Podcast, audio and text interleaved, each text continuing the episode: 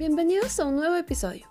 Hoy hablaremos sobre temas que nos ayudarán a autoconocernos, autorregularnos, conocer el tipo de inteligencia que poseemos y saber cómo podemos aprender mucho mejor. Así que relájense, vayan a un lugar cómodo y tomen nota de un nuevo capítulo de 15 minutos contigo.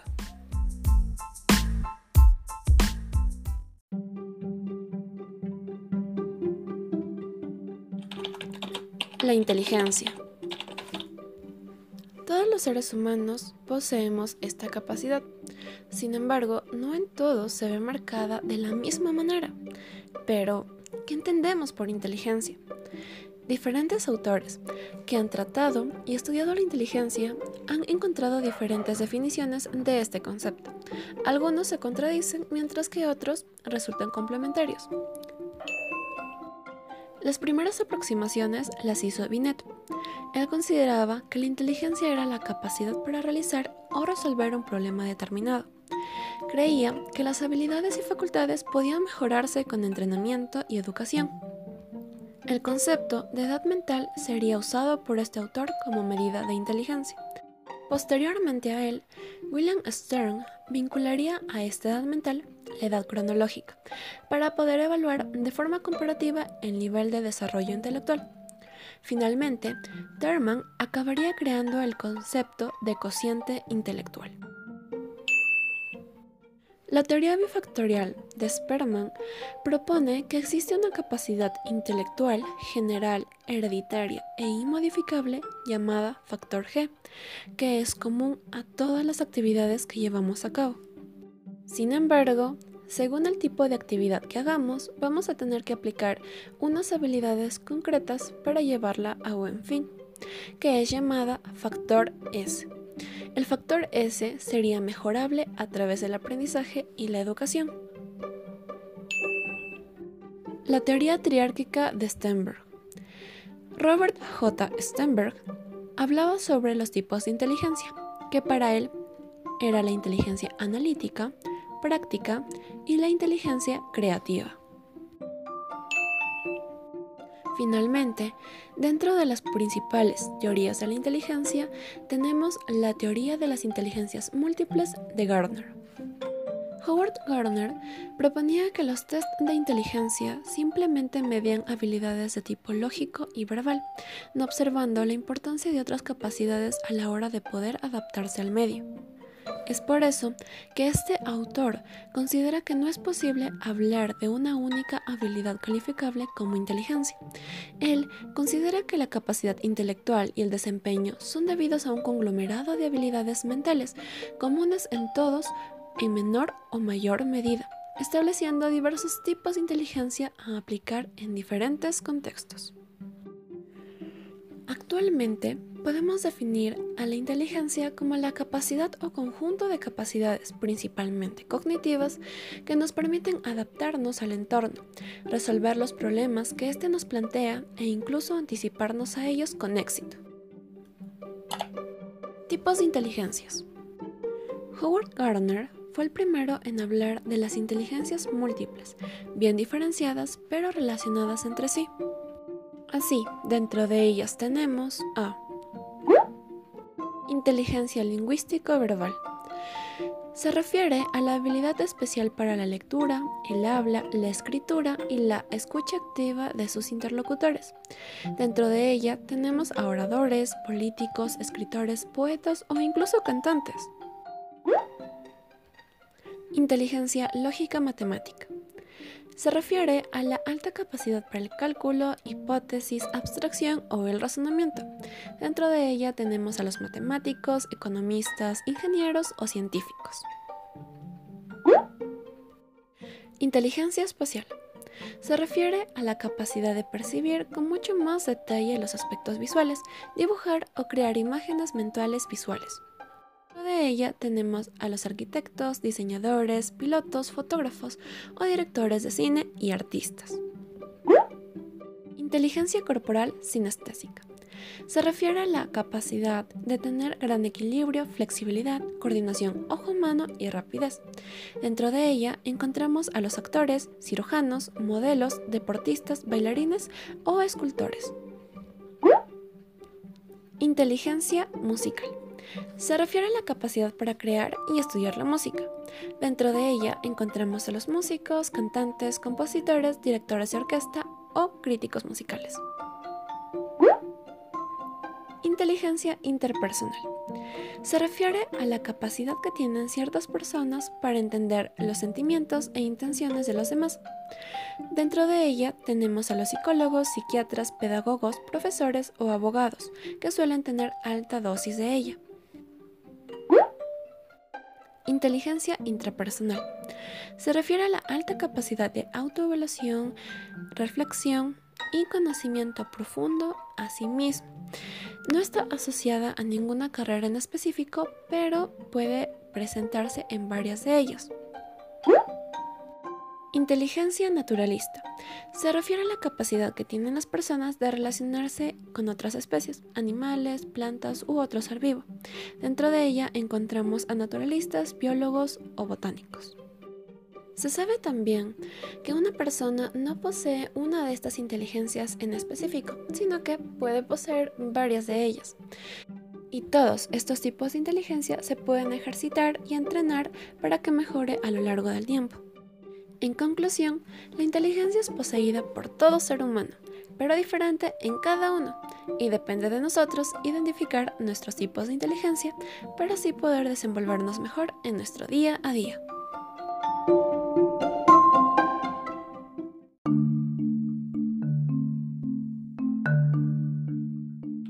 La inteligencia emocional. Es muy importante conocer sobre la inteligencia emocional, puesto que sabiendo manejarla adecuadamente nos haría mucho más fácil tomar decisiones apropiadas, óptimas y que nos permitan establecer mejores relaciones con las demás personas y con nosotros mismos.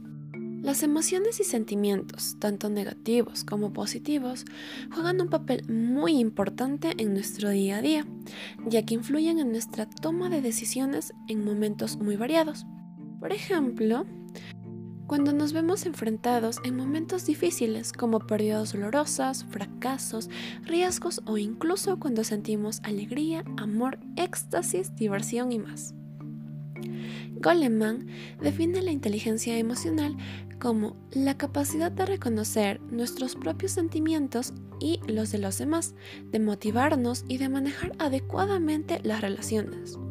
Y efectivamente, si definimos actualmente a inteligencia emocional, diremos que es un conjunto de habilidades que nos permiten tomar riendas de nuestros impulsos emocionales, comprender sentimientos profundos, entender a nuestros semejantes y manejar amablemente nuestras relaciones tanto intra como interpersonales. La inteligencia emocional tiene también componentes, dentro de los cuales encontramos la autoconciencia cuando hablamos de autoconciencia, decimos que es la capacidad para reconocer tanto nuestras propias emociones como la manera en que nos afectan.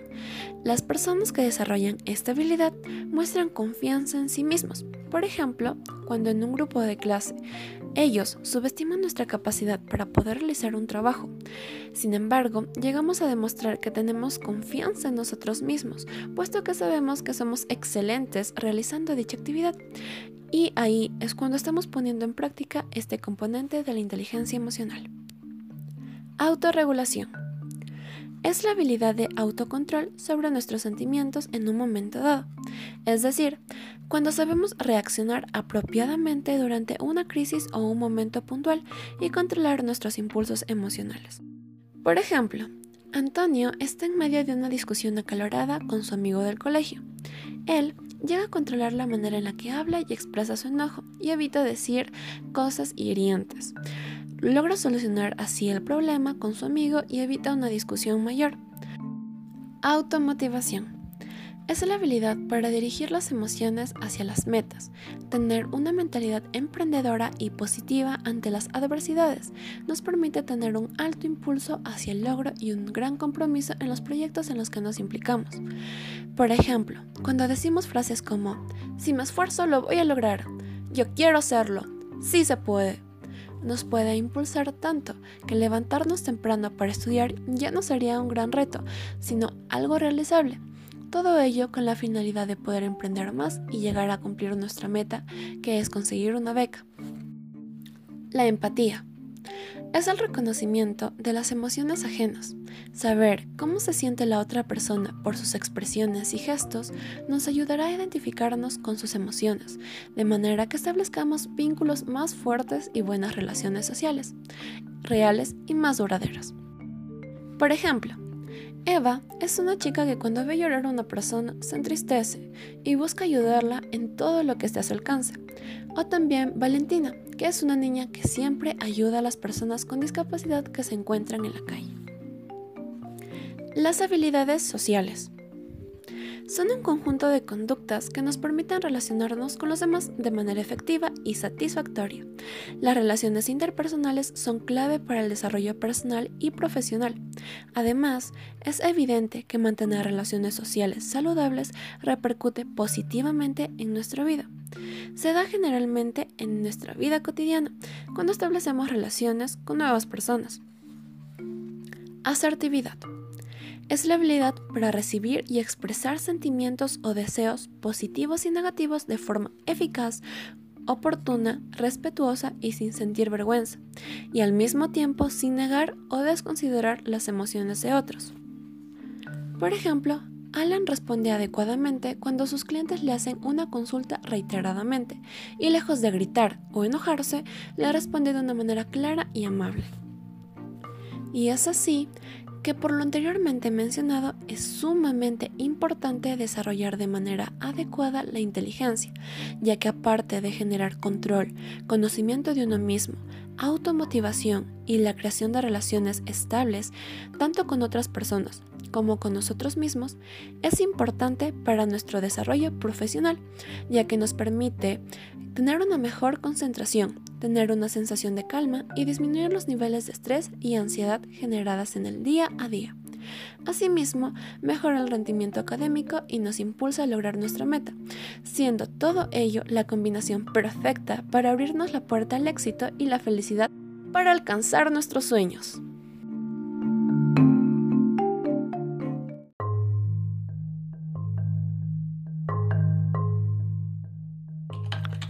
El aprendizaje y la creatividad. Todos nosotros, para poder hacer nuestras actividades cotidianas, necesitamos de la inteligencia. Pero, ¿solo dependemos de ella? La respuesta es no, pues la inteligencia es solo una parte de todos los procesos complejos que realiza nuestra mente. Para poder realizar y resolver problemas en nuestro día a día, necesitamos también del aprendizaje y la creatividad que nos facilitan nuestras actividades cotidianas. El aprendizaje.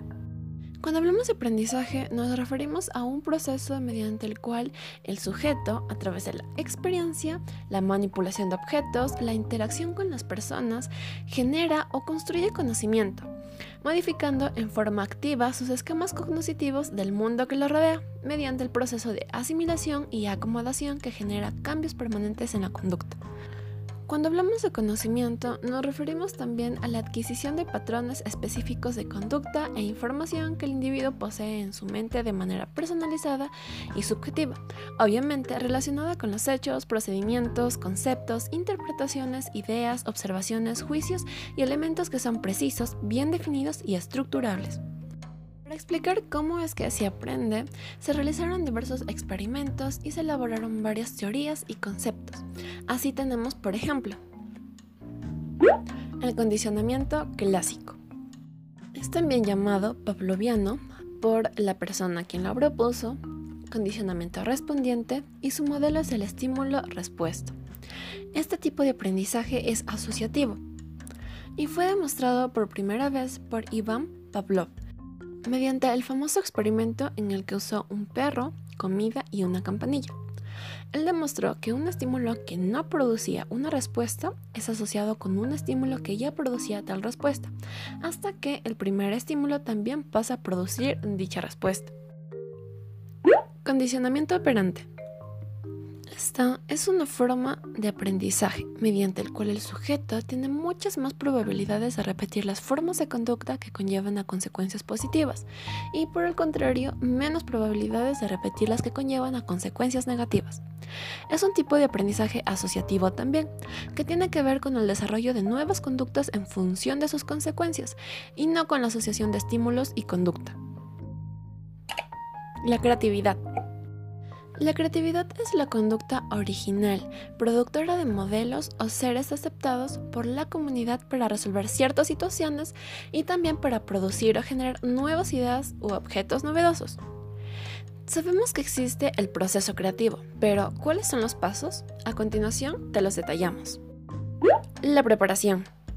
Es el primer paso, en donde tratamos de entender aquello que queremos solucionar y sobre lo cual queremos hacer un aporte. Incubación. Es el periodo durante el cual las ideas vagan libremente en nuestra mente, por debajo del umbral de la conciencia. Es durante este tiempo que pueden formarse conexiones inusuales entre ideas, y esas combinaciones inesperadas son el embrión de las ideas geniales. Iluminación. Este es el momento en el que el ajá o el eureka ocurran es cuando la conexión entre ideas salta a nuestra mente consciente y la podemos percibir. Evaluación. Cuando las ideas afloran en nuestro nivel consciente es porque parecen prometedoras, pero no significa que sea la solución ideal. Por eso es necesario que sea evaluada. Es así que en esta etapa decidimos si la idea inicial que acaba de surgir es buena o no, y si merece un mayor esfuerzo o debe ser descartada. La ejecución. Esta es la etapa final, que quizás tome más tiempo y exija mayor esfuerzo. Esta etapa es de la que hablaba Edison cuando afirmaba que las ideas son 1% inspiración y 99% transpiración, pues para que una idea tenga impacto debe ser ejecutada. Tristemente muchas de nuestras mejores ideas mueren porque no nos atrevemos a llevarlas a cabo es muy importante desarrollar nuestro aprendizaje y nuestra creatividad, pues sin ellos no seríamos capaces ni siquiera de sumar, realizar algún deporte, hablar un nuevo idioma, escuchar música o descifrar una lectura. La manera en cómo aprendemos está íntimamente relacionada con nuestro tipo de inteligencia. Es por ello que primero debemos identificar qué tipo de inteligencia predomina en nosotros, para luego poder entrenar nuestro aprendizaje y mejorarlo y además de incorporar a la creatividad para solucionar nuestros problemas cotidianos de una manera genial.